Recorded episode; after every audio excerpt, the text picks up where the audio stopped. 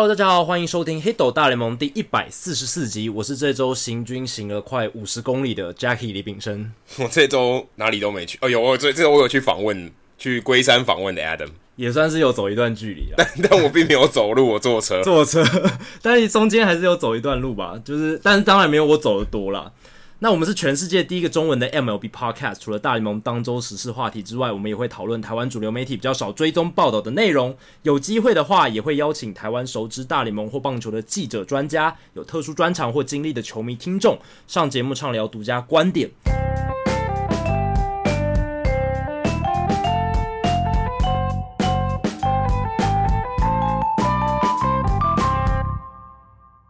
好，那大联盟这个礼拜，在我行军走到替退的时候呢，其实发生了也蛮多事情的，尤其是亚洲球员的这个签约的情况，非常的热络哦。一签签了四个，对，而且很开心的是，我们重要的两个台湾的球员都有着落了，就江少庆去了底特律老虎，然后胡志伟跟圣地亚哥教士签约。这两位 Adam 应该是可以说是在过去这一年旅美采访里面，可能接触算蛮多的哦。对，应该除了在大联盟。这三位就陈伟殷、张玉成跟林子伟以外，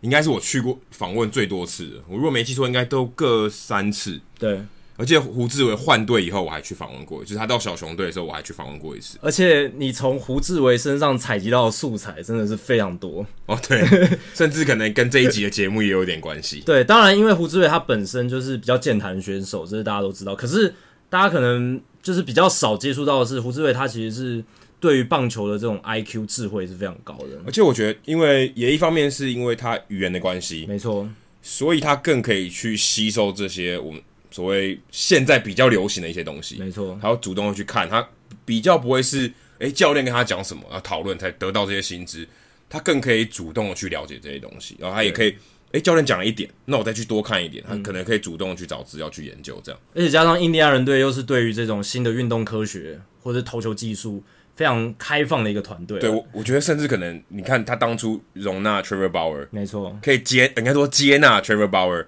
你就知道他们其实对这个东西是很开放的。对，因为当时 Derek Felvey 还在他们团队的时候，就是 Felvey 非常接纳 Bauer，然后力拱 Bauer 留在他们团队里面。当然，后来 Felvey 离队了，那现在 Bauer 也是因为他个人脾气的关系，或是一些就是团队上面的气氛融洽的关系，离开了球队。可是。对于运动科学方面，印第安人队还是非常开放的。对，不过胡志伟也很可惜，他在印第安人队其实没有得到一个好的结果，甚至这个过程，也许是我不晓得对他来讲啦，是是怎么样的一个，可能是成长的一个养分，但结果来看，并不是太好。他在印第安人其实，呃，我觉得没有找到他该有的水准，然后以前的过过往的这些成绩，其实没有在印第安人这三个这段期间反映出来。然后小熊队的话，就比较像是一个过水，他其实在。呃，我记得八月多吧，八月多他才加入小熊队，其实打不到一个月，甚至打不到一个月，嗯，他就去墨西哥联盟，因为小熊队的这个三 A 的球季就结束了，对，所以其实他也没有在小熊队待很长一段时间。那今年等于算是他蛮波折的一年，其实跟蛮多呃选手其实都蛮像的，例如说像陈伟英啊，像胡志伟啊，甚至像王维忠，其实都蛮波折的。对，就是有高点也有低点，但胡志伟我觉得。他处在低点的状况是比较多，他在三 A 投的蛮挣扎的。不过我们还没讲到重点是，今天这这个礼拜有好消息，就是他们都有签约。那胡志伟是跟我们录音的今天签约的。对，然后还有江绍庆也是很近期的事情，他是跟老虎队签约。我记得是星期三的晚上。对，那虽然都是小联盟的合约，不过。在这两支球队上，我觉得这两位球员都有机会，尤其是江少庆，因为老虎队大家都知道现在是一支垫底的球队，而且是彻底的打掉重建。那当然，他们小联盟系统里面有大物新秀 Casey Mize，对，但是他也才二 A 而已。对，虽然说他已经基本上明年是要上大联盟是很有可能的事情，非常有可能，非常有时候的事而已。对，可是老虎队，你看他们投手阵容，先发投手其实除了 Matthew Boyd 还有 Turnbull 这几个 Daniel Norris。其他基本上都是有可能会换动的人选，那会有 Casey Mize 或是其他几个比较大物的投手。可是江绍庆他是一个诶、欸，可以作为第四号、第五号先发投手，可以上去帮忙轮值的吃局数的一个投手。对，其实关键就在于他在春训的时候有没有办法拿出他在十二强这种表现。如果可以的话，我想。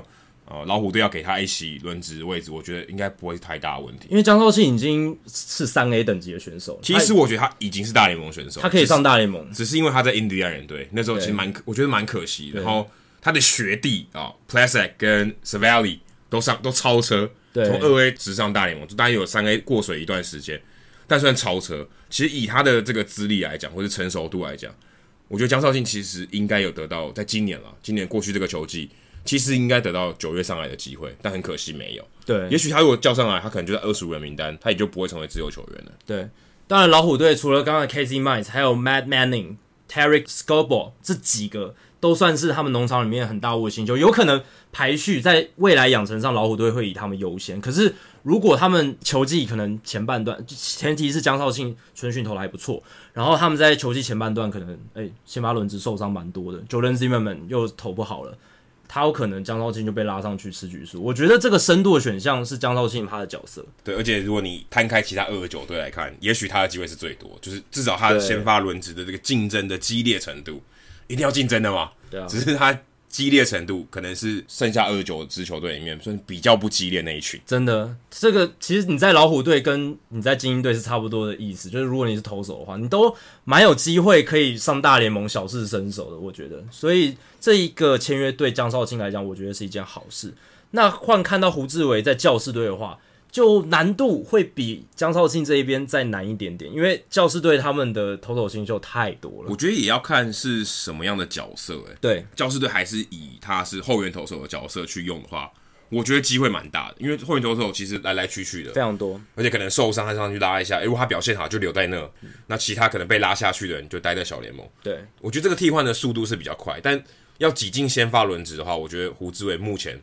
可能还。至少近期啊，我觉得很有点难度。这个难度蛮高的。那胡志伟如果从牛棚出发，就像 Adam 讲的，机会是比较多。不过有人可能会觉得他也许可以像二零一九年王维宗的模式，就是诶春训投的还不错，诶就被放到三 A，然后变成一个深度选项。诶季中这些牛棚人选来来去去，受伤很多的时候就被拉上大联盟了。这个是胡志伟可以走的一条路。对，这个我觉得是蛮可能的。如果他今天是后援投手的话，对，在三 A，三 A 其实是等啊，三 A 其实某种程度上已经不是。在养成了，对，就是让你等嘛，就是你有机会哦，就是一个预备军哦，随时可以上去，就有点像是我们俗称的 replacement level 的球员，就是可以替补的球员上去这样子。但是胡志伟有个劣势是，他是一个右投手，跟王维忠比起来，左投的这个优势上就比较没有。那胡志伟他在这个右投的角色上，他还要能找到一个我觉得很有特色的点，让教练团眼睛为之一亮了，不然的话。很难像王维忠那样，就是以左投的身份就比较有机会上大联盟的轮值。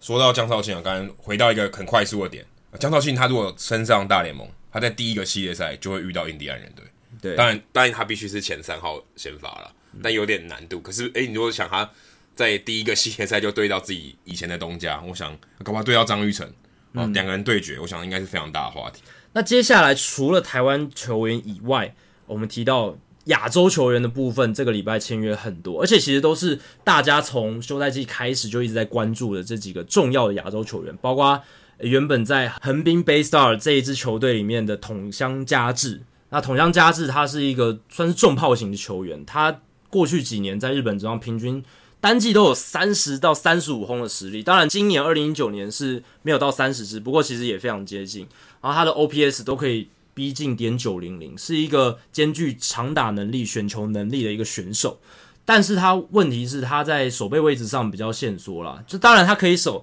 他有守过一垒、三垒，也有守过左外野。可是，呃，有球探说他的运动能力条件不太好，然后以他现在的状态，已经二十八快要三十岁的状态了，可能在大联盟没有办法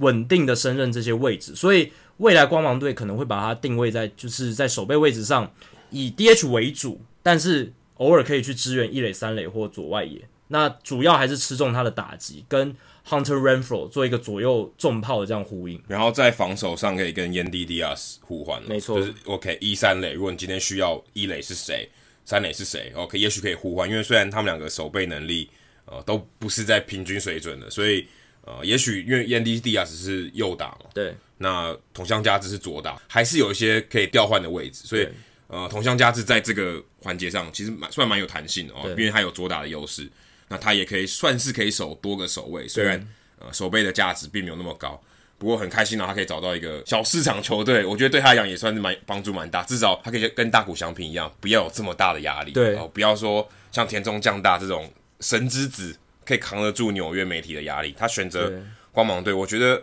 算是不错的选择，而且光芒队可能也看中他一些能力哦，很快就把他签下来。而且有报道说，桐乡佳志其实有更好的接到更好的价码合约，但是他宁愿选择光芒，因为他比较喜欢光芒这一支球队。对，而且据说好像因为跟松井秀喜有点关系，松井秀喜打过光芒队，也有打过光芒队，那可能也跟媒体压力比较小有关系。但是这个两年一千两百万美金，我觉得对两方都是好的啦。因为当然两一千两百万美金对桐乡佳志来讲也算是一个加薪嘛，也是升级。那对于光芒队来讲，一年六百万美金可以签一个重炮左打的重炮手来试一试，其实符合这几年的这个自由球员重炮手的趋势嘛，就差不多一年六百万美金。我记得当年 Logan Morrison 也是签了这样子的合约。那他虽然没有打出来，在双城队打得很差，可是我觉得统香他的优势是他的选球能力是真的非常好。我现在其实蛮希望光芒队也赶快签一个台湾球员，因为这样就日韩台都有。呃，对，还有崔智万，他们有崔智万，所以哎、欸，其实会很好看。对啊，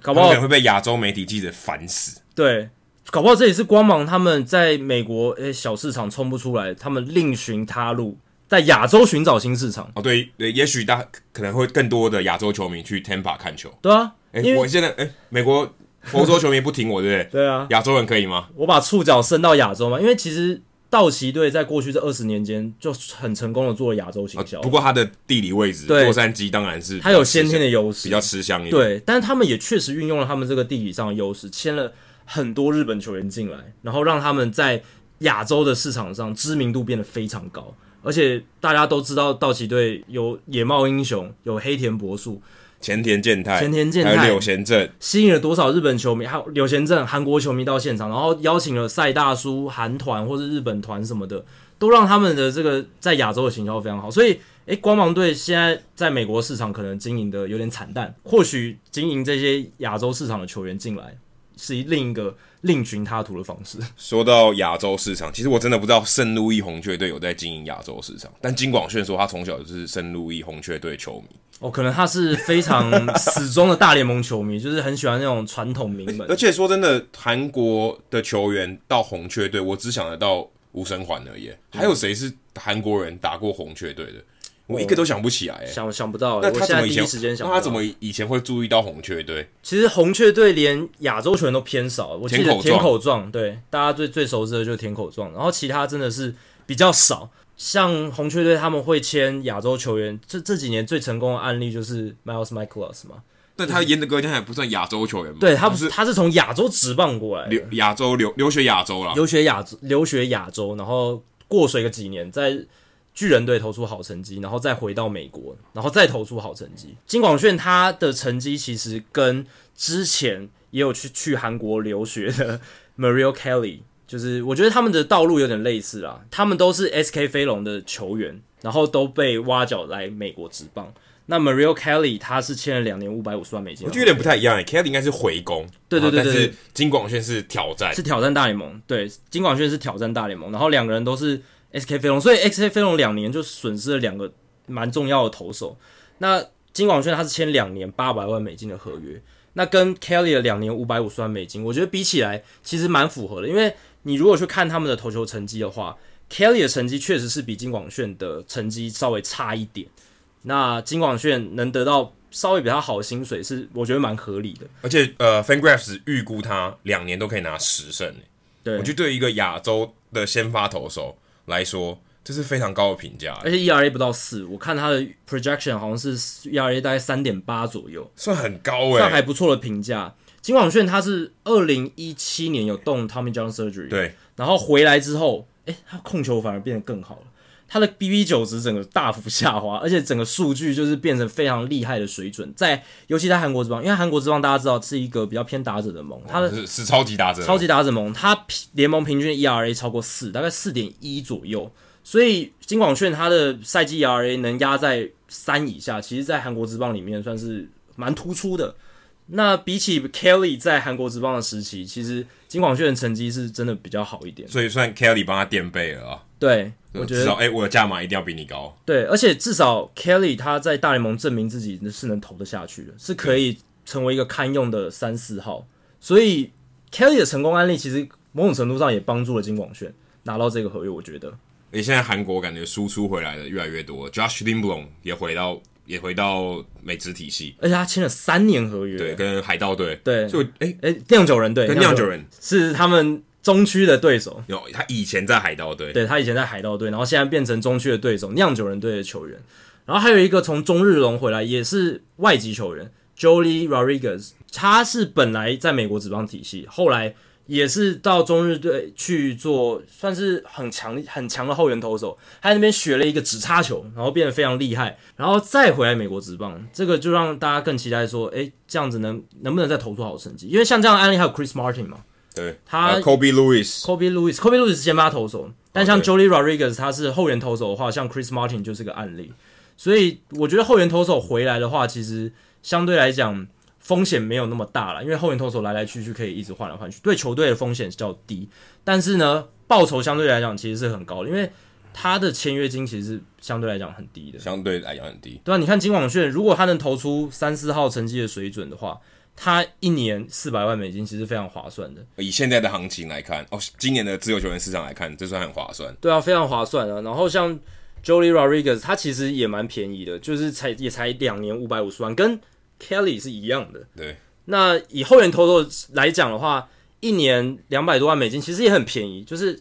跟市场价格差不多。对。所以在这样的情况下，我觉得像游击兵队，他今年补强非常多嘛，他先发投手也有补了。对，我们大家会提到 Corey Kluber，然后还有 Kyle Gibson，呃，Jordan Lyles。那牛棚再补一个从日本职棒回来的，他们之前也有补过日本职棒回来的一些。就 Kobe Lewis 啊。还有还有后后援也有，我记得 Barnett，Barnett 对，所以他们其实是蛮喜欢把一些海归派的海归派的拿回来，然后让他们表现看看。Chris Martin 其实也回到游击兵嘛，对吧、啊？对，后来后来再到对啊，也也也也在游戏兵有投，所以其实游戏兵算是蛮喜欢把这些去日本职棒留像是什么留东洋的选手拿回来这样子。那再看看 Rodriguez 能表现的怎么样？刚才讲到这个价嘛，啊，两年。多多少？五百五十万，五百五十万。山口俊拿的多一点，两年六百万，对，算是比较好一点点。但比起金广炫跟同乡佳志来比哦，跟他的同胞同乡佳志来比，稍微差了一点点。因为蓝鸟队预期他可能是一个后段轮值的，甚至他们现在定位他为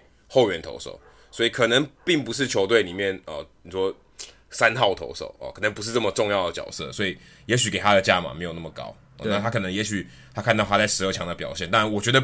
不会只看短期的啦，但长期的评估来看，他们认为他可能在美国比较好的出路是一个后援投手，对，所以给他一个两年六百万的这个薪资，但也很高兴啊。我觉得其实他们都蛮算蛮快，可以在圣诞节之前就找到东家，觉得都是一个好消息。对，山口俊他比较特别的案例是他已经蛮年纪蛮大了，他已经三十一岁，快要三十二岁了。所以在这样的情况下，他的合约不长，然后再然后薪水比较低。那其实这这几个这三个人都两年呢，都两年，其实都都不长，都不长。对，那山口俊他除了年纪大以外，他还有个状况是，他并不是从年轻就一直是先发投手，他其实当过终结者蛮长一段时间的，后来在巨人队，然后变成了先发投手，而且他当先发投手就是全职整季当先发投手的时间也没有特别长，我记得好像。完完整赛季都是当先发投手，也只有两年而已。所以在这样的情况下，呃，山口俊他当然他是在今年投出不错的成绩，可是他在蓝鸟队的定位上有可能啊，我觉得不一定会固定在某一个角色，我觉得应该是会在牛棚或轮值之间互相来往的。那这也符合现在棒球的趋势嘛。他当过先发投手，也当过后援的话，也让他可以比较容易接纳不同的角色的安排。不会像某些球员可能只能接受某一种角色。你在讲前年健太吗？诶、欸，我没有特别指哪一些球员，但是有一些球员他就是一定要在，比如说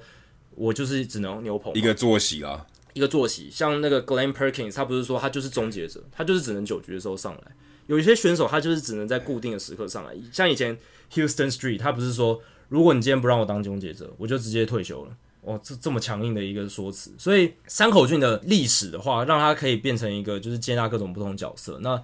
而且他当过先发投手，代表说他应该可以吃长局数。那现现代的牛棚大家也知道，虽然现在球员名单人数增加了，可是位置上还是很稀缺的。大家还是呃手头上这些能用的人还是不多。那一个人能够吃比较多局数，或是比较多的角色安排，还是这些球队所乐见的。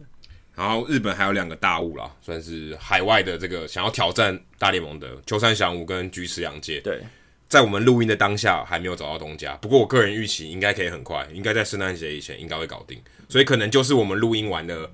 这一两天，我觉得可能可能很快就可以找到东家，因为前面的前辈嘛，大家已经决定了，所以大概价码就比较不会那么难谈了。对，所以你就知道，哎、欸，其实没有什么好商量的空间，大概就是这个价码。对，所以我觉得应该会蛮快就会产生了。对，那我个人其实因为这一年有看了蛮多西武的比赛，所以有看到秋山翔吾的一些数据，还有关心他的一些动态。这样，那秋山其实我还蛮喜欢他的，因为他的打击是从原本以前没有什么长打能力，然后忽然就是在这几年变成可以说日本职棒最稳定的开路先锋打者，有点像 Yelich 的感觉哦。对，日本版的 Yelich，他又不会受伤。秋山翔我非常稳定的出赛，我看他至少从二零一三年开始，基本上都是年年很稳定的出赛，没有什么受伤，而且他的打击率，然后长打能力都维持的非常的稳定，然后这是我觉得他能提供了很大的价值。而且如果你去细看他的数据的话，其实我觉得跟铃木一朗来美国之棒之前有点像，诶，他们的身材、他们的打击的姿势、他们的打击的状态，我觉得都有点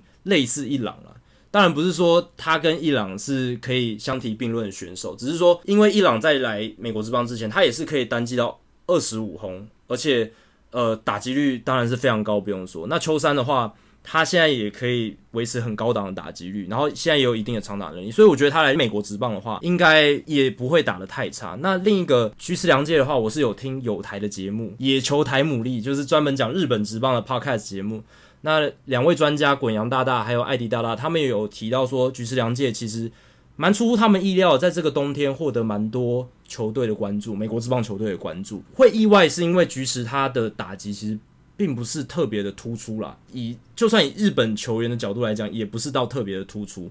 那在这样的情况下，还会有这么多大联盟球员喜欢他，或者是对他有兴趣，代表说他的防守能力是受到高度的肯定。那确实，他菊池在日本职棒的时候，他的防守就是他的最招牌的东西。那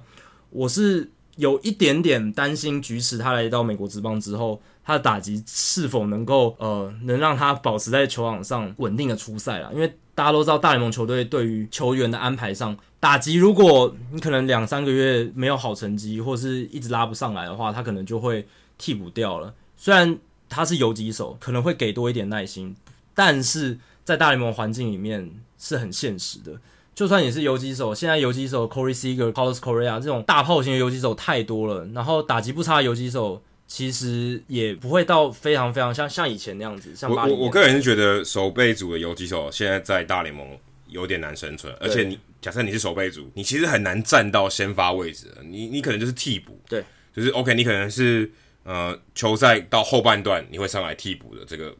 可能二二有，但你真的要能拿到一个先发位置，我个人觉得不太容易，而且打击一定要好一点。对，而且甚至我会觉得，因为菊池良介他可，因为他毕竟是一个洋将，他愿意去找一个防守组，但是是洋将的人来，我我觉得这个风险有点高，因为其实美国也很多。对，那他可能，我觉得球球团在考量的时候，可能不会考虑我需要找一个日本人来做守备组，嗯，除非他今天他有可以提供守备以外的价值。对，但你说打击能到那日本人打者的打击能转换到多少？其实因人而异。那他能如果能维持在日本的水准，那我觉得他是有机会可以挑战先发。但如果他必须打个折扣的话，可能在美国他要拿到先发位置，我觉得很难。对，但我觉得菊池他有一个优势是他，我看他的运动能力应该是蛮强的。那如果他能够接受守游击二垒以外，像一垒、三垒、中外野、中外，就是让他变成一个超级全能的工具人，他可以守很多不同的位置的话。那也许对于这些大联盟球队来讲，他们就会有更高的兴趣，因为现在大联盟球队都很希望有这样子的多功能的角色，即便他打击如果诶点七零零 OPS 在这个水准的话，我觉得大联盟球队还是会想要这样子可以多重守卫的球员。好，那刚刚其实有提到 Merrill Kelly 嘛，Merrill Kelly 是响尾蛇队的先发投手，那其实他在这一年帮助响尾蛇的轮值非常非常大，可是响尾蛇目前的战力其实如果在今年。冬天开始之前，其实我觉得还是缺了临门一脚，就是他们先发轮子还是不够完整，深度还是不够足。诶，但是他们在这个礼拜做了一件事情，可说是算是为他们接下来下一年要打季后赛打了一个很好的基础，就是花了五年八千五百万美金签下了 Madison Bumgarner。我个人看到这个交易的时候，我觉得蛮意外的。我也是很意外。我觉得他 Bumgarner 应该不会去响尾蛇，就是至少不是台面上我预期的选项。对啊，而且是巨人队同区的对手，代表明年 Bumgarner 会遇到巨人队至少四五次的机会哦。呃，对，如果一年一年对到十九次嘛，对。但如果要回到主场，大概九次，九次如果你是五个先发，大概可以对到两次，在主场，所以他很有可能在 Oracle Park 可以先发出赛两次对巨人。对，所以这个代表说他明年一定会面临到在巨人主场先发，然后球迷反应还有媒体大篇幅报道的情况。但至少我我相信他如果投出第一球以前，应该是起立鼓掌了。我觉得一定是因为毕竟。球迷对他是还蛮喜欢，而且毕竟他立下的汗马功劳，我想这个这个十年来，或许只有 Buster Posey 可以跟他相提并论吧。对于巨人队的贡献来讲，所以我想他回去应该是至少第一场比赛的第一局第一球哦，应该是没有嘘声啊，应该都是欢呼声。其实他在巨人队季后赛史上的成就，已经是大联盟史册上，你如果谈到季后赛，一定会提到的前十大。我觉得一定是有一。个人表现，对一个人表现来讲，还有对球队的贡献度，在季后赛的贡献度来讲，他绝对是前十大，所以他对巨人队的意义绝对是非同小可。那为什么巨人队还要把他放走？那当然最重要的考量就是省钱嘛。因为法兰扎伊迪这个新的总管在二零一九年这个赛季第一年，他其实做很多事情都被绑手绑脚了，因为 Bruce b o c h 还没走，然后当然球团老板也有一些考量。可是这一年结束之后，Bruce b o c h 呃选择离开了，那合约到期也走了。那整个教练团队还有他们整个球员发展团队，其实都有大换血。大家都知道，他们这几年一直在换血他们的整个人事，还有管理制服组这个部分。所以现在 Farhan Zaidi 有了自己的教练团、球员发展，还有就是他的新总教练 Gabe Kapler，他们以前在道奇队就是同事，所以他们是有一个默契在的。那在整个换血的情况下，他们的整个球队的舰队思维也会跟着改变。那我觉得放走 Bumgarner 就是 Zaidi 宣示他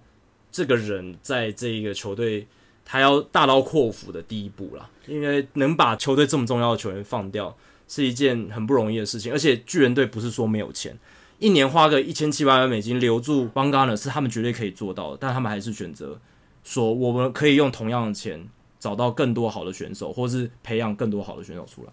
可我自己看到的新闻，我看到另外一面啊，Bumgarner 自己这边的说法，他当然没有明说啊，不过有一些迹象看得出来，他其实自己也有点心灰意冷，他不想要待在巨人队，因为呃有一个新闻的消息，我觉得这个事件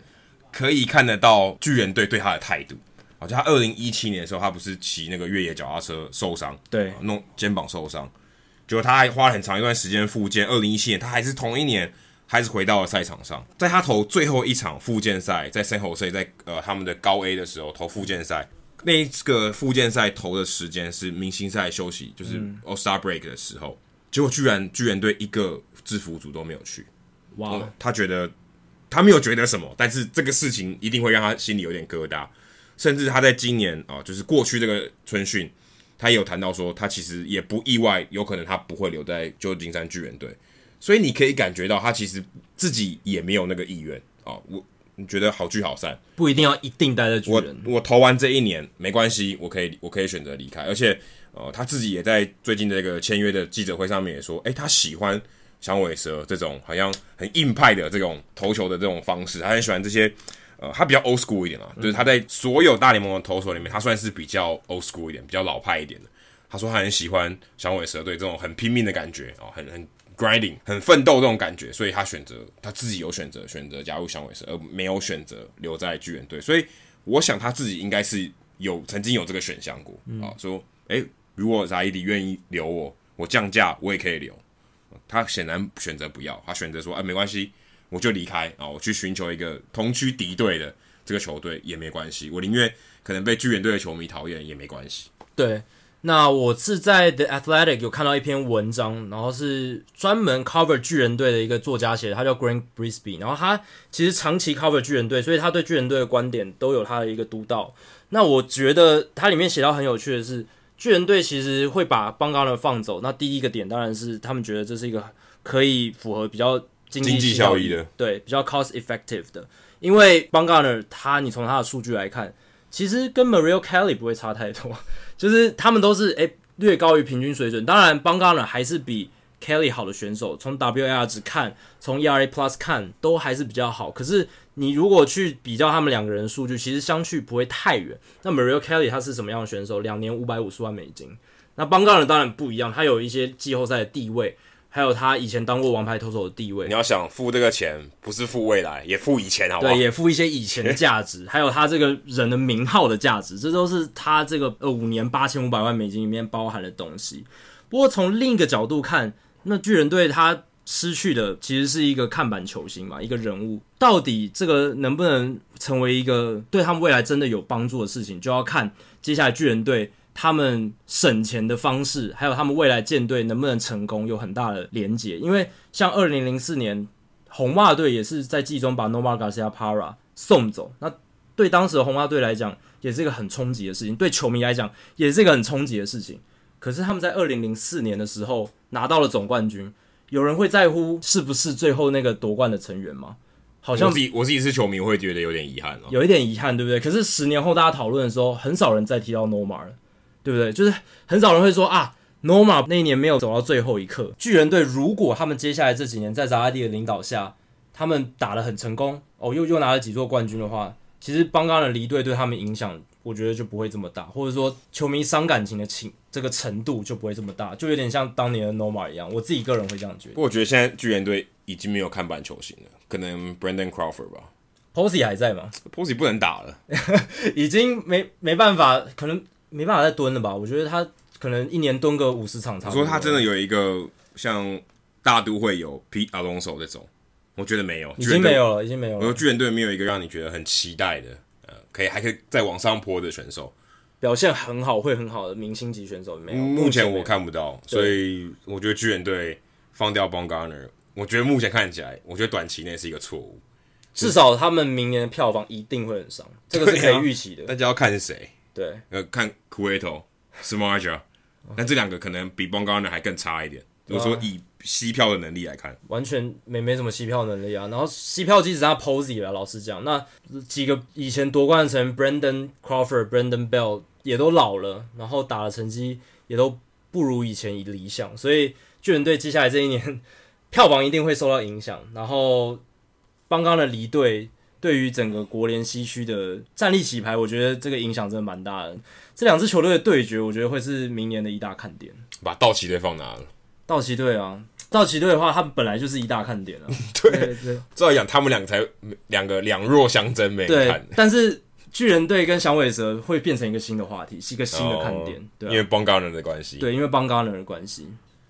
那说到。诶，离队的王牌投手，还有另一个也是，其实有点像邦加勒，有点令人不胜唏嘘的案例，就是 Corey Kluber 吧，因为他其实跟邦加勒有点像，都是因为受伤的关系，从王牌的地位不断的往下跌。那当然，Kluber 今年是比较惨一点，因为他这个强袭球被打到，然后又后后来又有受伤，所以今年成绩整个非常不理想，投的局数少就算了，整个数据也下滑。可是他毕竟还是两届的赛扬奖得主，邦加勒没有。邦加伦还没有拿过赛扬奖，可是他有季后赛的加持。那 Kluber 他的他的情况是，他这个交易案其实换到的选手并没有太好。对对，是 DeShields 跟 Emmanuel Clase。Clase 他是一个后援投手，对，可以丢到一百迈，可以丢到一百迈，对，是一个三振力很强的投手。可是就像我们之前一直不断提到，后援投手来来去去，你要随便从一个年轻球员找到一个火球男，或者说可以突然有个犀利变化球，可以投出突然好成绩的。其实并不会太难，没有那么稀有啊，没有那么稀有。跟，跟你要找到下一个 Kluber 比起来，难度差太多了。没错，那 Delino DeShields 他充其量就是一个四五号的外野手，他并不是一个先发型的选手，就是有有盗垒能力的外野手。对，因为他虽然诶选球还不错，可是他完全没有长打能力。所以从这样子来看的话，诶游击兵我觉得蛮赚的。，John Daniels 这一笔做的蛮好，因为他们确实先发轮子一直是他们这几年的问题。那他们也一直要以 Joey Gallo 还有 Elvis Andrews 这几个核心球员再重新打造一个季后赛的团队。那先发投手在这种充满问题的情况下，他们这一个冬天大刀阔斧嘛，Kyle Gibson 还有 Jordan Lyles 都签下来，然后这一笔交易等于是有一个很好的主轴在了。当然，Kluber 他有很多未知未知因素嘛，你不知道他的受伤恢复之后能不能恢复到他以前几成水准。还有他年纪也蛮大了，他能够维持多少的身手，这都是蛮大的问题。可是至少他们牺牲出去的东西，其实我觉得对游骑兵来讲我觉得蛮不痛不痒的。对于印第安来说，我觉得最大的考量，当然一部分是 Kluber 的受伤，还有去、嗯、呃上一个赛季表现没有那么好。再我觉得就是省钱了，okay. 因为你看最近传传的 Francisco Lindor 也要被交易，这些其实这个基本的这个原因都是因为要省钱。那 Kluber 当然也不便宜啦，所以他们而且最有趣的是，他们先 pick up half the option，等于说，哎、欸，我要付你钱，他觉得这个价钱可以帮你，呃，算是帮你定一个价，然后再卖给游击兵，有有点那种感觉。不然其实如果你呃 pick up half the option 的话，就是你把他的选择权执行了。其实通常这个应该表示说我没有想要卖你，因为如果我要卖你的话，我就让你走就好了，对不对？因为甚至我根本就不需要，我就直接付一个更高的薪水把你签下来，不是应该要留的人应该是这样子吗？可是你让他走的话，你就连交易的机会都没有。他们至少还从这个交易得到两个球员。哦，说的也是。对，可是我觉得有一点是可以证明印第安人他就是要省省钱的一个很大的一个点，就是他们没有吃掉任何 Kluber 的薪水，试图去换取游击兵更好的新秀。啊，对。因为游骑兵是等于直接承接那个合约一千七百万美金，照理来说哦，如果印第安人想说我想要再换好一点的新秀回来，再让我的未来变得更好一点的话，他们可以吃个比如说五百万美金的薪水，然后再从游击兵的农场换个可能比 Classic 更好的年轻投手，或者是比 Delino DeShields 更好的野手即战力，但他们没有，他们宁愿选择就是让游骑兵承接那一千七百万，然后自己只承自己换来的这个球员就是只有 Classic。的 Shields 这种程度，所以很明显，印第安人就是要省钱。那其实这对克利夫兰球迷是一个很难过的事情，我觉得，因为他们这几年明明是一个很好由农场打造起，有领队，有 Ramirez，有 Shane Bieber，培养出这么多农场自产的这么优秀的选手，但是他们却一而再再而三，老板就是不愿意花钱去签自由球员，或者做任何愿意牺牲自己完成更好未来的一些补强。导致他们现在好像一直明明有好战绩，还是一直要买，我觉得很沮丧。现在据说 Mike Clevenger 跟 Shane Bieber 也是摆上台面，对，也是 tradable，也是说，哎、欸，如果你要来换可以，但开价当然很高嘛，因为他们这个可以控制的年限很长，所以但没错，的确他们就是想要省钱哦。无论如何，我觉得可以 cost down 到一个极致都 OK，哦有有点像我们印象中的运动家队。对啊，啊，我养。然后我卖，我养，我卖，就诶，但如果我还可以维持好的战力，或许也是一种生存之道。但但谁知道呢？对啊，你会不会像海盗队？因为海盗队其实某种程度上也是这种 cost down 的做法。他在二零一三到二零一五的时候表现好的时候，其实他们也是一支很成功的典范嘛。他们也是从农场自产，搭配一些好的自由球员，然后好的管理团队去做补强，打出好的成绩。可是自从二零一五年以后，老板不愿意花钱。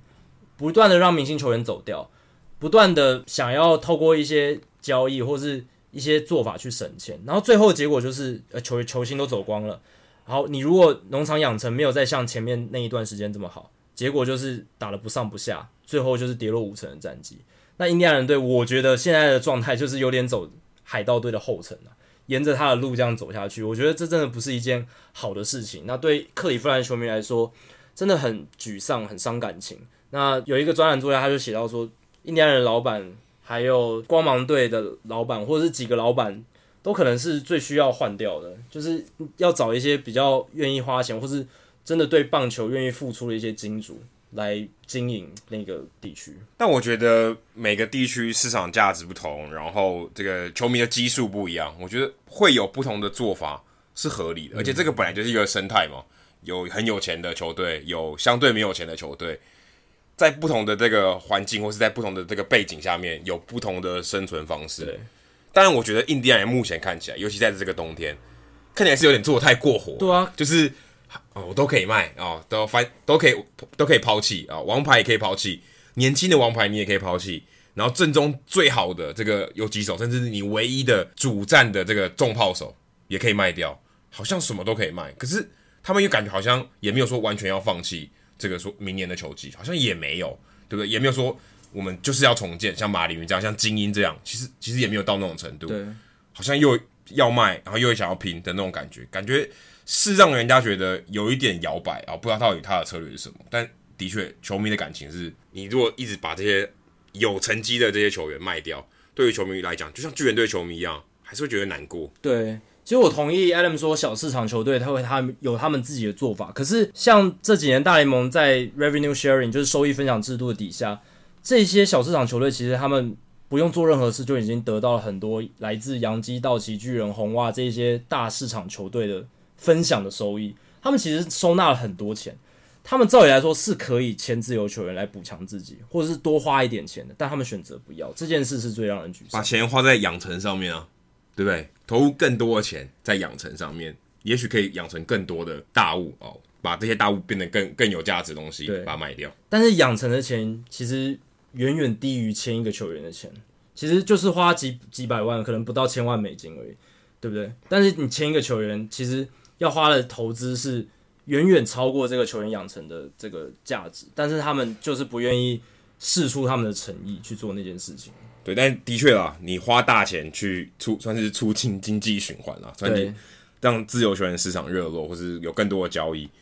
但你如果把养成做好，也是开一个新的范例嘛，对不对？你说像太空人谈到底，也是一种新的范例，也是新种典范嘛。对，还是有人会效法，所以我觉得可能各自有各自的招吧。啊，每个人经营的这个方针不一样。对，其实我觉得也很难说啊，谁说谁好，谁不好，谁玩得起，谁玩不起。但毕竟大家这三十支球队还是在同一个游戏里面，所以我觉得大家要各自去争取自己的优势，我觉得是可以的。只是。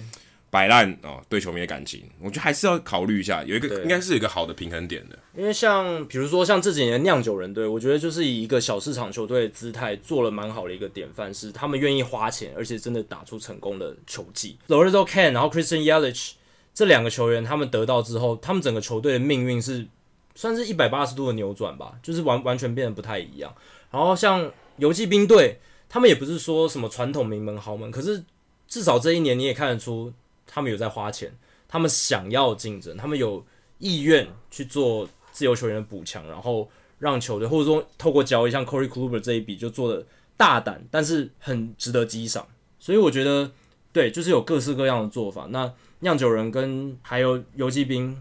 这几支球队，我觉得都做的还不错。毕竟游骑兵也要有新的球场嘛。这种噱头是一定要有的。不过最近听说失火，哦、对，有有有一点走的有点颠簸，但希望一切没事。据据他们说是不会 delay 到他们的开幕的时间。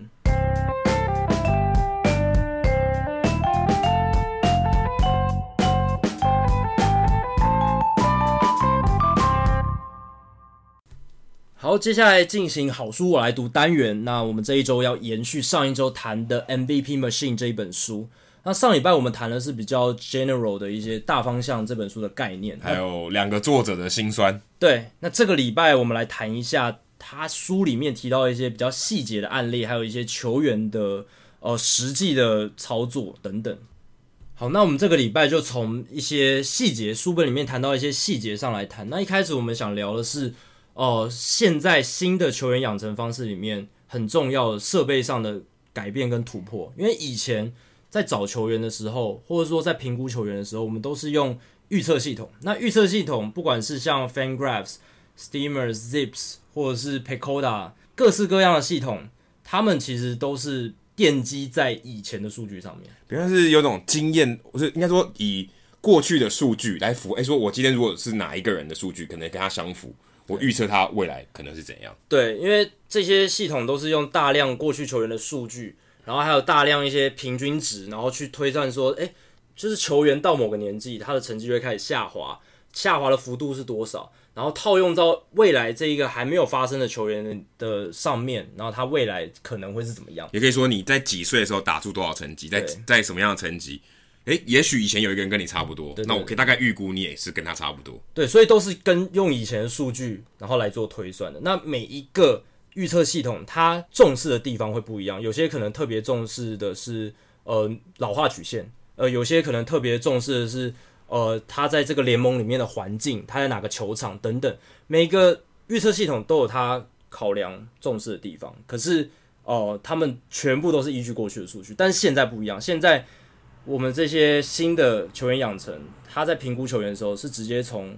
球员天生。或者说他在技术上面的能力，直接去做量测了。例如 TrackMan，TrackMan 以前是用来追踪高尔夫球的。对哦，以前根本也不是拿来，不是不是拿来追踪棒球，但结果呃，因为棒球的生意让它发扬光大。所以其实 TrackMan 它主要就追踪说击球出速啊，或者是说这个旋转的转速啊，这个球速来看这个球员他到底他的实力怎么样。也许我知道他击球很强劲，所以我可以预估他可以打多少支全垒打，或是我可以量出他大概可以是哪一种成绩。那我觉得这跟原本以前我们利用过去别人的数据来做来评估这个球员，其实是很大的不同。而且等于我是用他他自己个人的一些能力来看。对，以前都是用过去的结果去推断说他未来可能会有什么结果，而且以前是用成绩来看，你在这个地方打什么成绩，我跟对应对对方如果成绩跟你相近，他的曲线会是怎样？对，我觉得都是用一种成绩，或是用一种结果去推算，而且像这种 projection 这个数字一出来之后，你可能就会觉得啊，他就是那样子的球员，你不会想说我可以让他进步或怎么样。但现在的数据是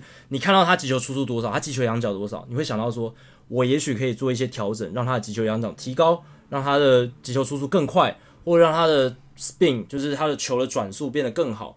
是你会想说怎么样去进步这些数？对，就我们上一集聊到科学化，你可以用科学化的方法去测量、去改进。对，这个是很重要的一个观念的改革。这个也是这个书里面很细节提到的，因为它里面因为 Ben Lindbergh 和 Travis s a u c h e r 他们其实以前也都是常常在用这些 projection system 这些预测系统的写手，还有棒球分析作家。那现在随着时代演进，他们也要采纳这些新的数据出现，不管是新的器材 Rapsodo，他们也要去熟悉，呃，Edgertronic 这种高速摄影机的应用，然后他们也常常要去看这些影片，所以整个数据的演进，还有呃新的数据的来到，都是让整个球员养成变得更进步的关键。以前看的是可能他打出来的成绩，现在我们看的是他实际上的这个挥棒的这个击球出速。所以其实我觉得注重的地方也开始慢慢不一样。就我觉得是把整个成绩拆解开来，就是以前可能就是哦，你把这它的结果数据摊开来，可是现在是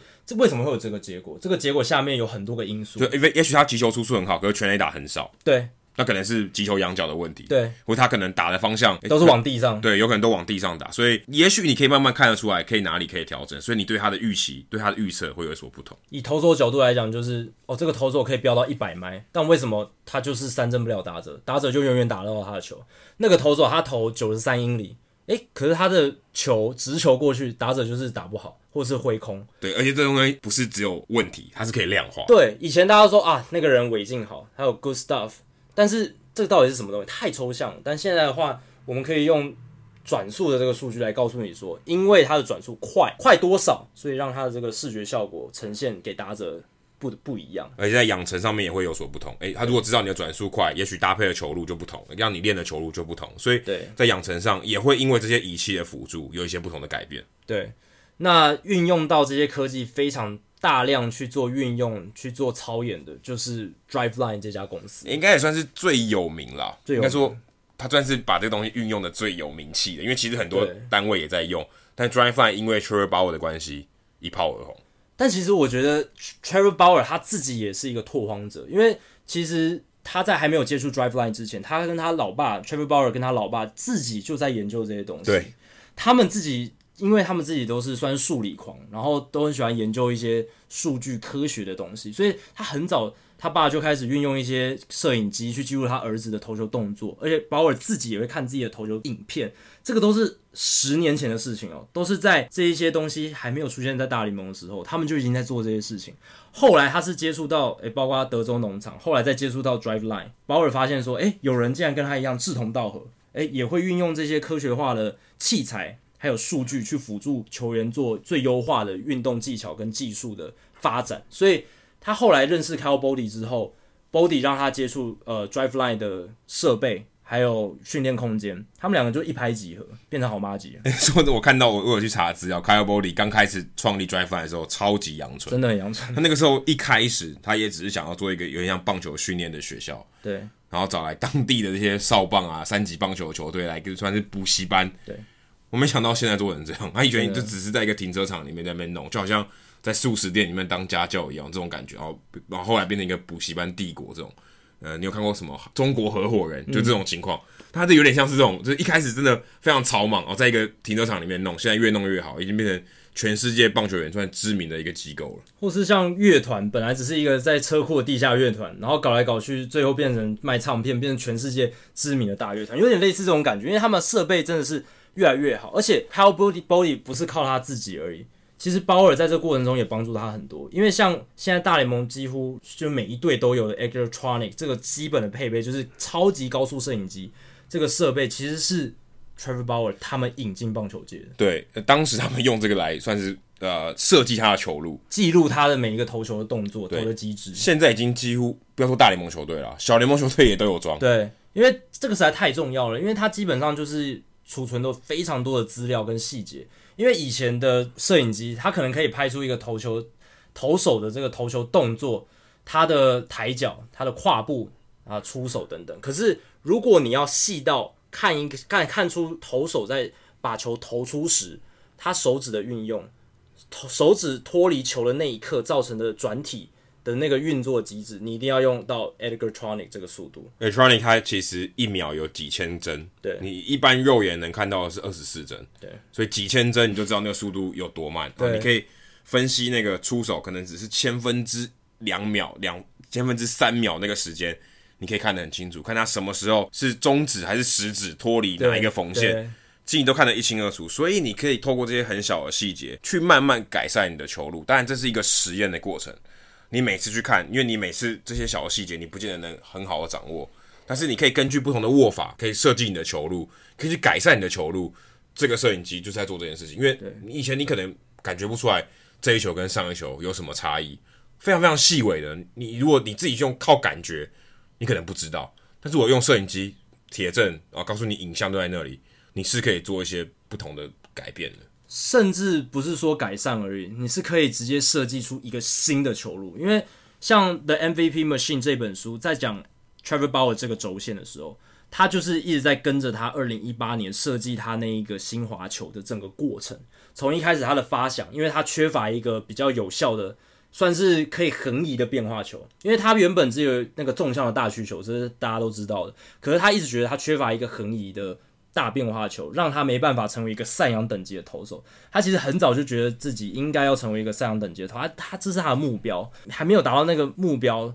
的原因，就是因为他还缺乏这些球路。所以 Trevor Bauer 一直在用这些东西去帮助他调整他的机制，还有就是设计出新的球路。那二零一八年他的那颗滑球真的让他成绩从一个可能原本大概三号先发的等级，一要变成头号先发，变成大头，可以进足赛扬奖的。对，只是。球季末那个非常不幸的受伤，让他没办法真的去进组，不然其实他是很有机会的。而且另外还有就是鲍尔他自己还有独创开发，就是这种用超用力的方式去丢球这种训练方式，就是在以前这种观念会觉得你不断的用极大的力气去丢球，而且不断的反复去训练，是对手臂很伤害的。可是他这种刻意的丢球，其实是以鲍尔的角度来讲，或者他们去做研究发现，其实是真的可以增加投手的球速的。就例如说，他在赛前拉超长的距离去用力去丢，对，或者他用使用大量使用加重球去帮他暖身，或在赛前他说要做训练的时候，可以加速他热身的这个速度。对，一直用 max effort 去做这个投球的训练，那其实是帮助他增加他的球速。因为 Trevor Bauer 其实他自己知道，还有 Kyle Boddy 也跟。这本书的作者有透露说，其实鲍尔他的天生的条件是非常差的。就以身体的素质，你看 Gary Cole 跟 Trevor Bauer，对身体的素质，还有他天生的丢掷的这个动作运作机制，其实都是非常不好的，就是非常不 athletic。他们就是讲不 athletic，非常的没有协调性，没有协调性，运动能力很差。可是鲍尔是运用各种手段，极大化他身体能发挥到了极致，然后到最后才能走到这一步。如果他今天没有用这些技术去帮助他，或是去设计出新的球路，去极大化他每一个能发挥的价值的话，他根本可能今天连一个小联盟球员都不是。可是我觉得有趣的地方在于，其实现在大家讨论开刀手肘的这个手肘韧带的过度使用，其实有很大一部分讨论的是你过度的丢球啊，嗯、你专太早专项化。对。可是 Trevor Bauer 其实就是一个例子，没错，他根本就只为了棒球。对，所以。如果按照这个逻辑来讲，他应该要很容易受伤，嗯，因为他基本上就在操他的韧带哦，他他使尽他的全力，就只为了丢那颗球。我觉得这可能，也许他真的是天赋异禀啊，说他真的可以用 max effort 去做这些事情，然后他还不会受伤。他可能协调性很差，可是他的韧带特别强壮。对，但是这个可能是一个也可能特特例。对，因为照理来讲，如果你特别去使一直使用某一个韧带的话，应该是很容易断的。因为如果你过早专项的话，因为他其实以前都一直打棒球上来的，然后他也一直用一个相对他自己认为具有协调性的方法在丢球。那他以前的这个偶像是 Tim Lincecum，对，也算是你可以看到他们两个姿势都很特别，也可以知道说，其实他们的这个风险都蛮大的，跟一般我们说，比方说正规的啦，看起来大家比较正常的丢法是比较比较另类一点的。对，他们的手肘其实我不知道，他们也许天真的天赋异禀，才有办法支撑这个情况。因为就算加重球好了，因为加重球其实是算 Driveline 的主力产品之一，在销售的。嗯、其实我去访问那些大联盟球员。他们对于这个加重球的这个喜好，或他们觉得运用的方式，其实每个人也都不太一样诶，也不是每一个人都都接受。我有像例如问像邓凯威，他也就只有热身的时候偶尔丢一下，并不会拿来说我真的要全力去丢啊，或是嗯，或是像 Trevor Bauer 这种做法。但如果你像你看 Chapman，Aroldis Chapman，他说在牛棚练习的时候，他在快速热身，他可能也会用那个，然后用全力去丢，加速他热身的速度。所以我觉得每一个人对于就是例如说 Trevor Bauer 所信仰的东西的看法，其实，在棒球界，我觉得可能大家也蛮有差异的。也不是说，诶、大家觉得加重球或是呃 Trevor Bauer 这种一套哲学都是可以被大家接受。对，但可以确定的是，比起十年前用加重球还有信仰这些，比如说包尔教的理论的人越来越多了。对，现在很多球员其实都会聘请私人的训练师，或者是直接到 Drive Line。试图让自己的职业生涯重生，或者是改变自己的投球机制，嗯，然后试图拿到一张更好的合约等等。其实越来越多在做这件事情。当然，我们都只谈到的是成功的案例，很少谈到失败的。对啊，很多人可能去了 Drive Line，啥都没有，对，就什么都没学到就走了，就走了，就没了，没有人讲他们的故事。当然有很多成功的例子，但是失败的也在所多有。只是说这一套真的是有它的效果在。然后也有蛮多人去尝试，那也是现在棒球员的一个新的趋势，这样。对，而且连 Kyle Boddy 也因为 Trevor Bauer 现在加入了红人队。对，所以我觉得这个发展蛮有趣的哦。对啊，因为其实他本来最早的时候，他其实是就是看不惯大联盟这些球队都没有在用最有效率的方法做事，他觉得说，哎，你们那么有钱，然后结果你们用的方式还是哦土法炼钢，土法炼钢都是用一些老教头的智慧哦，老教头是有智慧没错，可是他们有很多不懂的事情。他们在这个时代，在这个资讯爆炸的时代，有很多不懂的地方，没有用到很多新的科技。Boddy 那时候是觉得我来做可以做的比你好，诶，结果现在就从停车场开始做，对，从停车场开始做，做做到现在这个程度之后，他也进入变成 Insider 的一员了，变成红人队的一员。当然，红人队他们现在也跟可能两三年前的完全不一样，因为他们也聘请了新的投手教练，然后也是非常接纳新的训练方式的。他们这两年投手训练的成果，大家也有目共睹。所以 Boddy 加入之后，诶，明年后年红人队的投手状态也是非常值得期待。我觉得可能还要再再更长一点，因为他毕竟现在是算是小联盟的 pitching coordinator，对，所以我觉得他比较能改造的是现在还在发展中的这些球员。对，也许可以关心他们的影响到大联盟投手这个程度比较少，但是也许你说三四年后收成的时候，哇，也许红人队是一支超强投手王国也说不定。对啊，那也许就是。你说魔球三点零或四点零，另外一种新的风潮，开始大家全部每一个球队开始都聘请 Drive Line 的人，其实现在已经慢慢有了，有很多了。其实 Drive Line 他们一大堆的员工，从如果你从二零一四年开始算的话，一大堆员工都已经现在变成就是大联盟球队的员工了。Matt Daniels 在巨人队，对，还有 Orchard。也到费城人队，他是专门教打击的。其实非常非常多。他其实 Ben Lindbergh 跟 Southworth 在写这一本书的时候，他们写到最后发现还要再补，一一直改，一直改，就是因为一直有新的人被。其实蛮像 Fangraphs 的人，对，一直到这些系统，还有 Baseball Prospectus，其实是一样的。魔球一点零的时候是 BP，还有 Fangraphs 这一些里面的作家一直被挖走。到现在这个年代是 Driveline，还有一些会运用这些新科技的大学教练。一直被挖，一直被挖。洋基队现在也换了新新的投手教练，投投手的整个系系统的配置其实都是换新的，打击也是。所以在这样情况下，很多都是在用这些新的数据风潮、新的科技风潮，得到在大联盟的工作机会。再来提提到的是另一个，其实比较跟 Body 不太一样，但也在这几年受到很大关注的一个私人训练师，叫 Doug Leda。他跟 Body 不一样的地方是，他不像 Boddy 这么的 tech savvy，他。没有运用大量使用科技，对，他没有大量运用科技，他没有大量运用数据，他也是比较用感觉。可是他的教，我觉得很像密医耶，对，有点像是那种民俗疗法。民俗疗法，对对对对。像 Lada 他的方式是，他也会用摄影机，可是他不是用高速摄影机，他就是一般摄影机。他把你的挥棒的影像拍下来之后，他会用一些方式去告诉你说你的打击机制哪里不对。他很强调的是平衡。他在这本书里面用了 balance 这个字非常多次，他会找出你打击机制里面哪边不平衡，可能是你脚太后面了，或者或者是你转身的时候呃没有没有运用好等等。但是 Lada 这个打击教练，这个打击训练师，他会告诉你说。依据我的经验，我觉得你的打击哪里出了问题，哪里可以做改善。对，你看最他最得意的这个范例就是 Justin Turner。Justin Turner，对，哇，Turner 也可以算这十年了。我觉得改造或可能 Jose Bautista 是上一个十年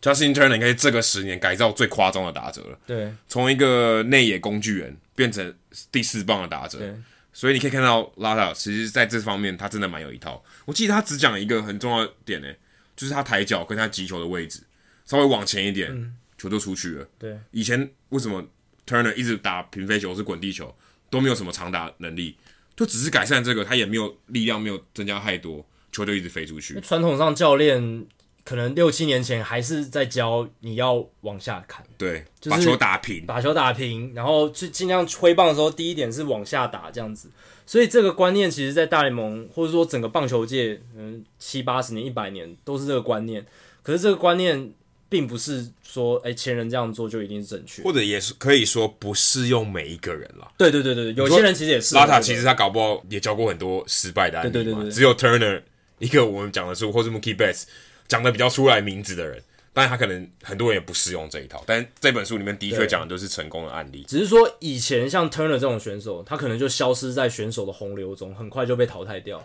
可是今天他能有机会被改造，对，被改造出头天，就是因为。有拉拉这样子的，也算是一种拓荒者，一种在打击教学上的拓荒者。除了 Turner 以外，他最早教学生其实是 Marlon Bird，。对，大家如果还记得这个以前有打过海盗队的一个选手，当然他后来因为禁药问题也是消失在大联盟球界。可是他确实有一段时间回春了，那也是因为他找了 Lada 来帮助他。那包括像 Hunter Pence，今年的 Hunter Pence 其实也是受到他的指导有所改变。所以 Lada 他是有教出蛮多成功的案例，但是。有多少失败的案例，我们还不知道。不过 书里面就不会写，就不会写到。可是想强调的重点还是说，因为有这样子的人出现，这些球员才有机会改变。如果这些人，其实我们把它定义成就是有点像 outsider，对，你原本不是体系里面的人。那我觉得这一本书里面其实很很大的观念就在讲这个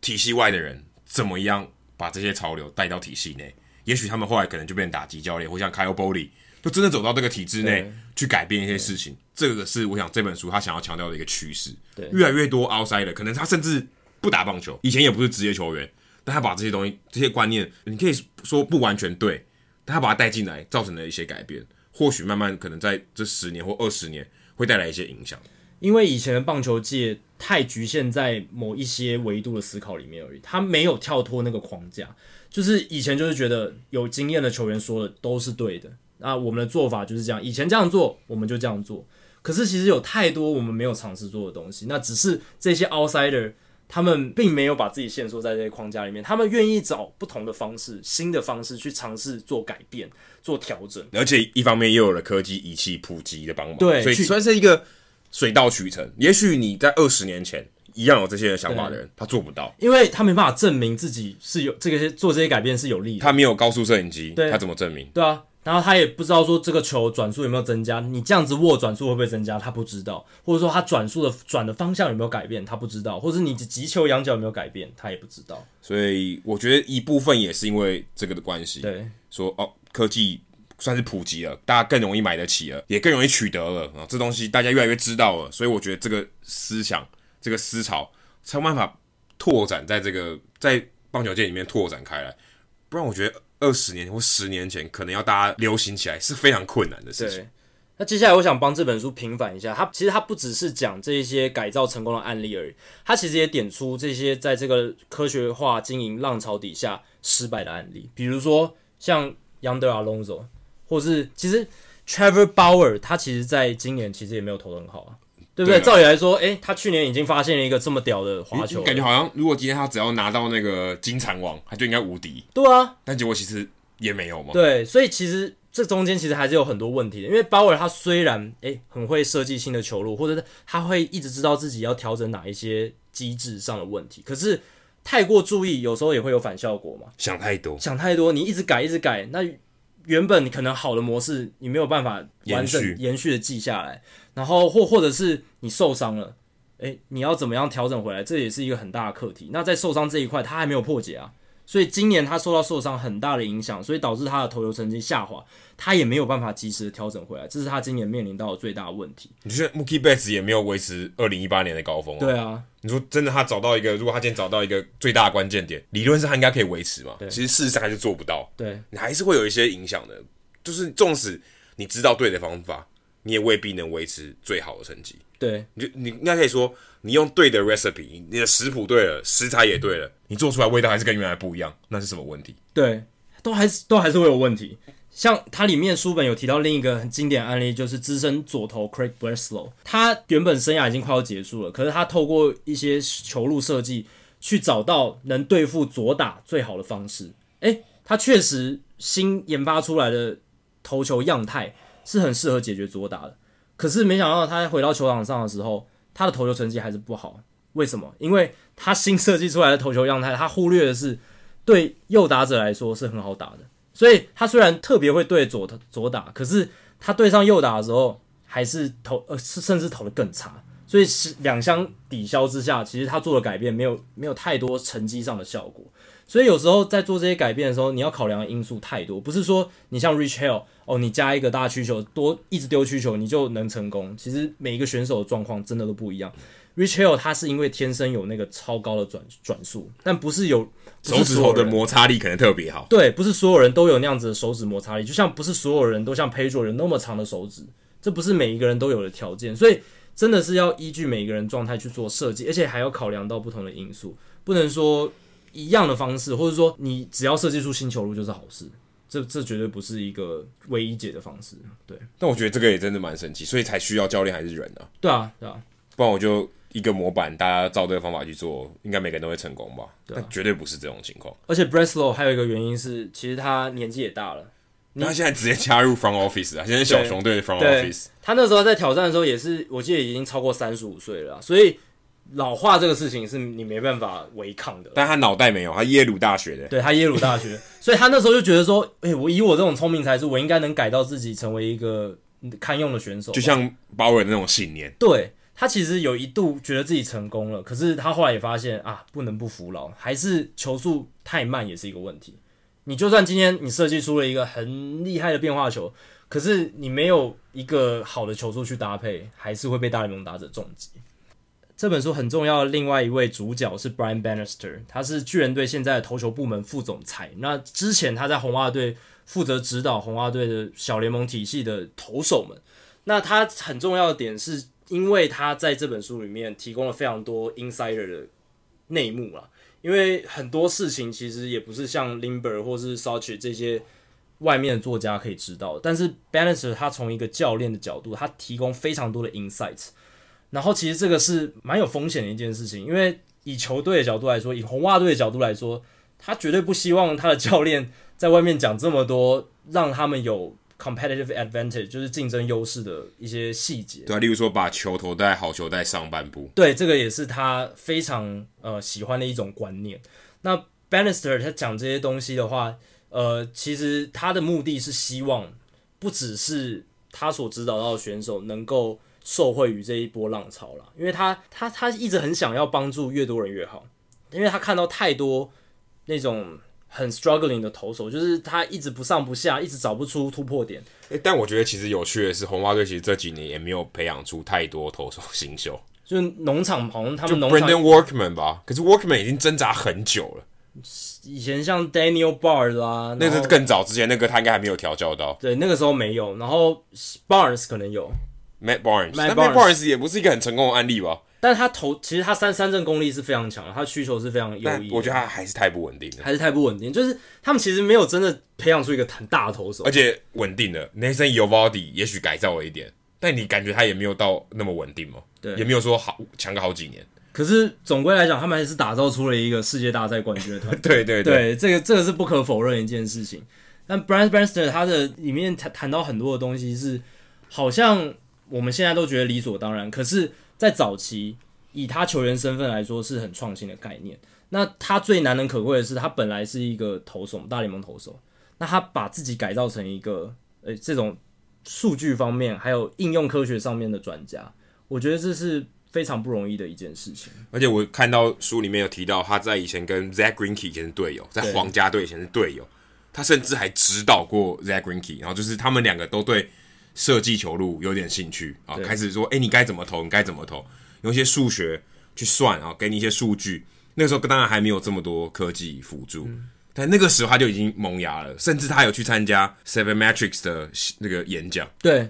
他担任讲者，我觉得这点很扯。但那个时候，他担任讲者的时候，应该已经是教练了，就是已经退役了。是，但我还是觉得蛮扯。一个一个选手，他愿意去学这些东西，我觉得算是非常不简单。当然，也是因为这样，他才在这本书里面占有举足轻重的位置。因为你要叫一个职业选手去突破这个，去接触这些新的东西，我觉得相对是困难的。上一集我们有聊到，其实棒球圈相对是保守很多的。你你要去找这些当时看起来是旁门左道的东西去学。然后把它推广开来，你对的就是先知嘛，你错就是没没人鸟你。目前看起来，结果他是先知。对，Brian Bannister 他在选手的时候，他就会去阅读 Fangraphs 的文章。我觉得这点蛮扯的。对，就是其实现在有一些球员，像嗯之前的 Nate Fryman，他现在其实也不是选手，可是他以前在选手时期，他也是会看文这些分析文章，他后来甚至还自己写，所以。这些选手他后来都成为球队管理部门很好的材料，因为他有当过球员，他有球员的资历，他知道在 clubhouse 或者是在球队里面球员讲话的语言，教练跟球员沟通的语言，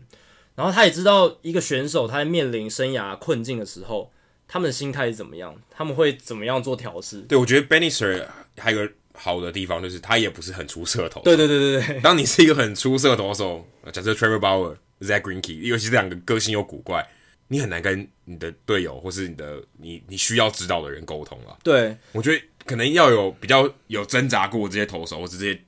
他以前在球员时期相对表现没有这么好的球员，或许他当教练更有同理心，对，更能了解说，哎，你的问题可能出在哪里，然后我可以用我的经验来告诉你。虽然我在球员时代不是这么成功的球员，而且 Bannister 他的爸爸其实是。一九七六年的选秀状元，所以算是家学家学渊源。哎、欸，他很高哎，他其实身材算很好。对，所以照理来说，哎、欸，有一个 Floyd Bannister 这个老爸这么厉害，大联盟十五年生涯的老爸，你想说，在这种棒球名门底下成长出来的球员，他会不会就是限缩在这种棒球世家里面一个框架底下，反而 Bannister 却跳脱出了这个框架，然后。去接触很多 outsider 的东西，我觉得这个但是突算突变吧，我觉得是真的突变。如果以生物演化的角度来讲，他应该算是突变种。那不然，如果我是 Bannister 的话，我可能就是一直问我爸就好了。我就用传统的啊，传统古法，对不对？就问我爸就好。我爸是大联盟十五年成功的经验，就问他就好了。但他反而是不断的求新求变，就是用一些新的观念去改。他一开始其实就想改变自己，虽然没有成功，可是他用的那那个经验是他很好的养分，因为他日后他就知道。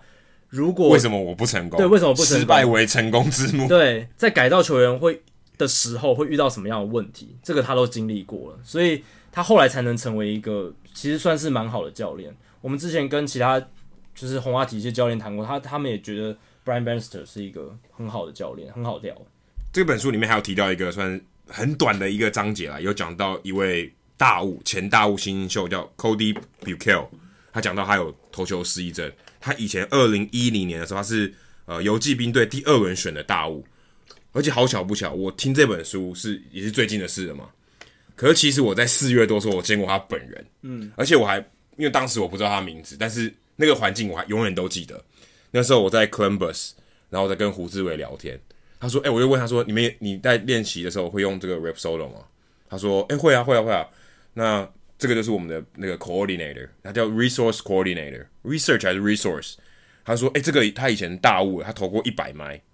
我想说他是谁，我都不知道，因为看起来是一个就年轻人，大概二十几岁的。然后后来我才第二次，我又在 Columbus 啊，我在 Anchorage，在我去找朱丽叶的时候，又遇到他，因为我就想跟跟他聊天，就才知道他就叫 Cody Buechele。那我当时不知道他有出现在这本书里面，而且也不知道他的背景故事，他也不知道，也不知道他以前是大物投过一百迈，而且他以前是美国队的，你跟 Bryce Harper 同队的。嗯、我会看那个故事嘛，Yelich 啊，Bryce Harper 他们以前同队的，Cody Bichelle 以前也是大物，可以投到一百迈。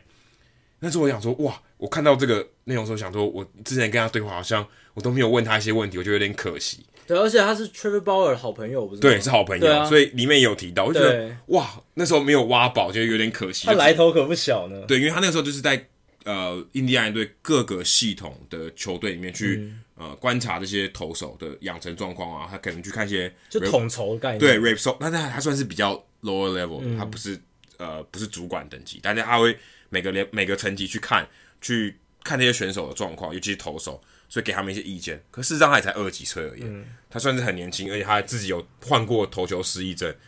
他可能更把重心就是当时就等于放弃了这个球员生涯，后来把重心转往到研究这方面，也算是有得到 Trevor Bauer 一些启发。他当时一开始是在水手队开始做，他虽然是游击兵的大物，可他离开了，退役了，到水手队做了一阵子，然后最近到印第安人去做，但我觉得有点可惜啊，现在胡志伟跟江少庆都不在印第安的体系里面，所以。未来有机会再遇到他，我就不知道是什么时候了。所以如果下一次有机会的话，我想他应该还记得我，因为我问他两次，然后说不好意思，第二次我说我我想要请教你的名字是什么，然后我去推特上查，哦，发现叫 Cody Bichelle，然后再听这本书，我说哦，居然出现他的名字，我吓一跳。而且他能够提供的是另一种经验，因为像 Brian Bannister 是一种。呃、他至少上过大联盟。对，他本来是一个就不是很强的投手，应该是说他的球速没有像 Bichelle 那么好嘛，就是不是那种超顶级大物的那种选手。可是 Bichelle 这种是他是超级顶级大物，然后他投球第二轮的，而且又失败，然后甚至没有上过大联盟。对，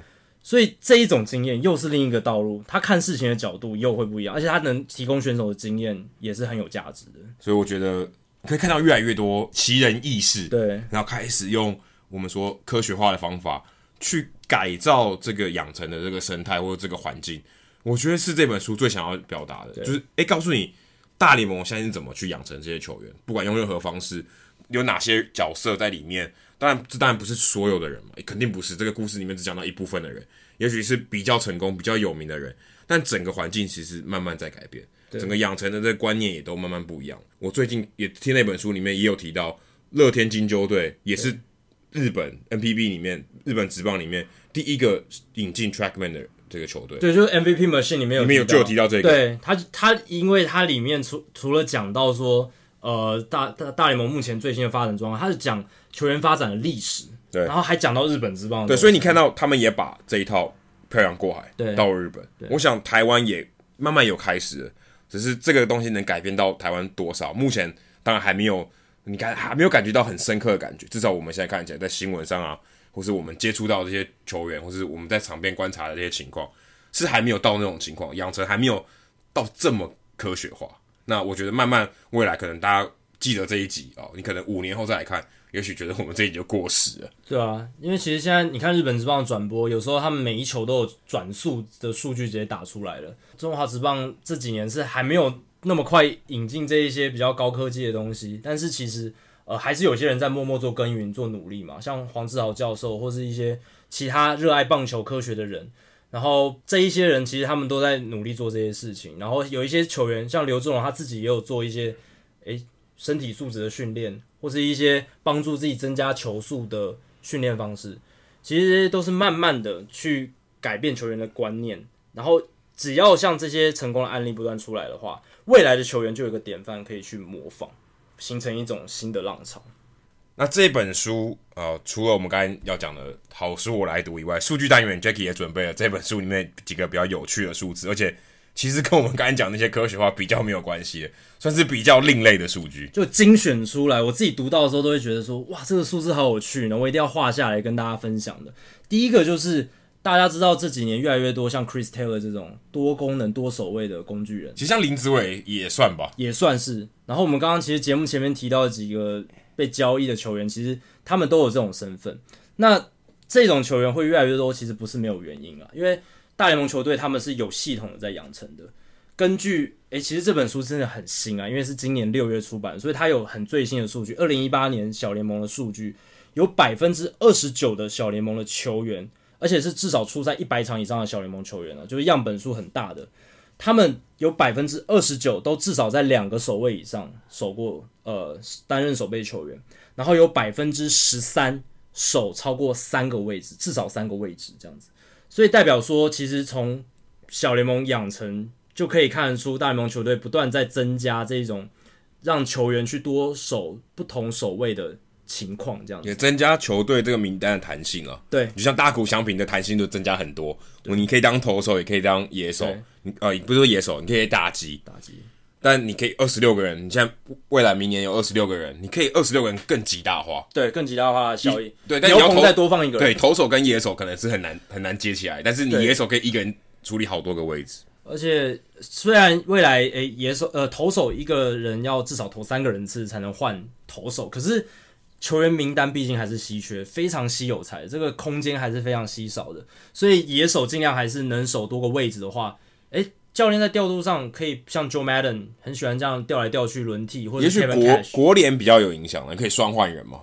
对啊，但美联可能稍微比较没有那么影响那么大。对，但是你看 Kevin Cash 他这几年玩的也是很调度方式，对不对？一下让 Alvarado 守一下一垒，然后再换一个右投手上来，然后再再把 Alvarado 换回去，或者是各式各样，或是以后可能会有五人外野，呃，五人内野，对不对？那你这个野手，你这个多出来的一个内野手或多出来一个外野手，是不是他本身就要会一点多重不同守卫？所以这个我觉得都是未来因应不同的守备布阵啊，或是调度弹性会用到。那这个百分之二十九，呃，守两个位置，还有百分之十三守三个位置以上，这个数据都是一九八四年以来最高的比例。然后这个是。BP 他们从一九八四年从开开始记录的数字，所以这过去三十五年来最多的最高的比例，代表说这个数字是真的有在成长的。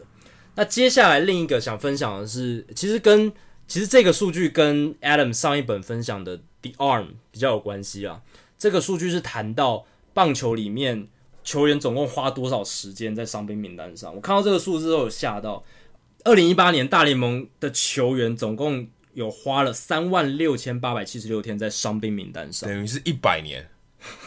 很夸张的数字。一百年的时间，一百年的时间，当然是所有球员加起来，而且是包含那种 day to day 每日观察名单。但是这都代表说球员有状况的时间其实是非常非常多的。所以就算你制造出超强的球员，还是好汉就怕病来磨。对，而且这个数字啊，是自二零零二年以来有记录以来最高的，所以也代表说这几年。大联盟球队其实伤兵越来越多，但也有可能是更小心，也有可能，我对把你放 day to day 嘛，反正不要小心为上。而且有像道奇队这种喜欢洗球员到伤兵名单，换新鲜手臂从小联盟上来这种做法，这都会有影响。可是这个数字还是非常非常害人。好，另一个网站 Spot Track 他甚至预估哦，大联盟球队在二零一八年总共花了七亿四千五百万美金在。伤兵名单的球员身上，相当于呃十八个 Gary Cole，十八个 Gary Cole，对，七亿四千五百万美金，诶，都虽然还不能买起买得起一支球队啦，可是也是非常巨额，非常是蛮夸张的，对啊，就光花在伤兵，呃，这些球员在伤兵名单的钱，对，就是这些球员他躺在伤兵名单上面，钱还是要照算嘛，就花掉七亿，对啊，就一直烧，一直烧，一直烧，然后七亿就这样直接蒸发了。所以我觉得这七亿是未来大联盟球队他如果想要找到新的战力优势，他可以去挖宝的地方，因为这七亿就是所谓的没有效率的地方嘛。对，因为这七亿就白白花掉。三三十队这样分下来，一队有两千多万呢。两千多万啊，一年就两千多万，对啊，等于一个王牌投手哎。所以如果我能把这两千多万的钱回收，比如说一千万回来，那我是不是就比其他球队强多？多多一千万可以用，多一千万可以运用嘛？所以。下一个 frontier 就是下一个科技的边界，我觉得就是这些球队要想办法找到更好的队医，对队医或者是保养方式，减少球队的球员的受伤，减少伤兵名单的日数，这个是下一个 frontier。然后在这个很多这个伤兵的天数里面，大部分绝大多数都是投手手臂受伤，所以这个符合之前 Adam 提到 The Arm 那本书里面讲到的事情。好，接下来要讲的数据其实是这本书跟这本书的大主轴有关，就是球员发展部门的人数。那太空人队其实是球员发展这个体系里面很重要一支球队嘛，所以他这本书先以这个这个球队为案例。那太空人队在二零一一年春天的时候，他们球员发展部门的人数是五十一人。那这个是包含整个体系投注在球员发展上面的教练、主管、呃球探，还有相关的训练员等等，总共是五十一个。那接下来二零一五年到二零一五年的时候，太空人的球员发展投注的人数已经来到七十八人了。所以这个成长的幅度其实超过一半高，超过五十趴。对，那其实这个成长的幅度是符合大联盟平均这个球员发展部门的成长人数。所以它代表它不是最快的，对，还不是最快的哦，只是平均值而已。对，平均值，因为从二零一一年到二零一八年，大联盟各队哦，各队哦，平均的球员发展部门人数成长是五十一个 percent，五五十一 percent，就是从五十一个人，平均二零一一年的时候是五十一个人，然后成长到。二零一八年的七十七个人，所以太空人队从二零一一到二零一五，差不多就等于大联盟从二零一一到二零一八，就是成长的幅度差不多。但是他们二零一五年的时候就已经达到二零一八年大联盟的平均了。那在二零一八年最多的球队，就是球员发展人数最多的是洋基队，也是最有钱的，对，一百零二个，一百零二个，超过百人的团队。所以你可以发，你可以发现说，洋基队他真的。不只是有钱而已啦，他们不只是能够签 Gerrit Cole、签 Jacoby Ellsbury，也不会就是签到 Ellsbury 这种烂约也不会怎么样，然后签到 Gerrit Cole 变成全世界最强的球队也是可以做到的。这种邪恶帝国，他们还是可以做出一些球员发展部门上面的成长。哎，不过说真的，洋基队最近有养出谁吗？好像也还好哦。但是有 Aaron Judge 嘛，有 Gary Sanchez 都是他们自己找到的。这几个、oh，OK，这几个他们最。依赖的年轻强打嘛，然后像投手的话有 Jordan Montgomery，这个还好而已吧。Luis Severino，对，这很重要了吧？这个很重要，这很重要。我我觉得他们还是养出蛮多优秀的选手啦，然后还有就是他们农场的资源很多，所以才让他们一直不断的交易到好的选手。哦，对，这个也是一个原因，这也是一个啊，因为至少农场身后可以去交易。对，农场也是一个球队的价值来源嘛。农场身后的话。你可以在季中直接获得即战力呢，对吧、啊？你不用等到球季末之后再用自由球员签约的方式，所以洋基队真的也有他厉害的地方。好，以上就是《Hito 大联盟》一百四十四集的节目内容。如果大家喜欢我们的节目的话，欢迎加入《Hito 大联盟》在 Facebook 的社团《Hito 大联盟讨论区》。加入这个社团，记得回答三个简单的问题，就可以和我、还有 Jacky、还有其他上过我们节目的来宾以及其他的听众朋友一起聊棒球。那如果大家对于美国职棒或是棒球有相关的问题，也欢迎上我们的官网 hitomlb.com，h i t o m l b.com 上面填写发问的表单，我们会尽可能在节目一个月一次的听众信箱单元上面统一回答、讨论、分析大家提出的想法还有问题。那如果你想要订阅我们的节目的话，也很简单，详情请上我们的官网 hitomlb.com，上面有详尽的订阅解说方式。无论你用的是电脑、手机、平板，作业系统是 iOS 还是 Android，都可以免费的订阅。那我们在 Spotify 上面也有上架，所以你也可以透过 Spotify 来追踪，还有收听我们节目。最后，希望大家到 iTunes 的 Podcast 专区，在 Hito 大联盟页面底下给我们评分和留言，让那些还没有听过 Hito 大联盟的朋友能够更快速的了解我们的节目内容还有特色。今天的节目就到这里，谢谢大家，拜拜，拜拜。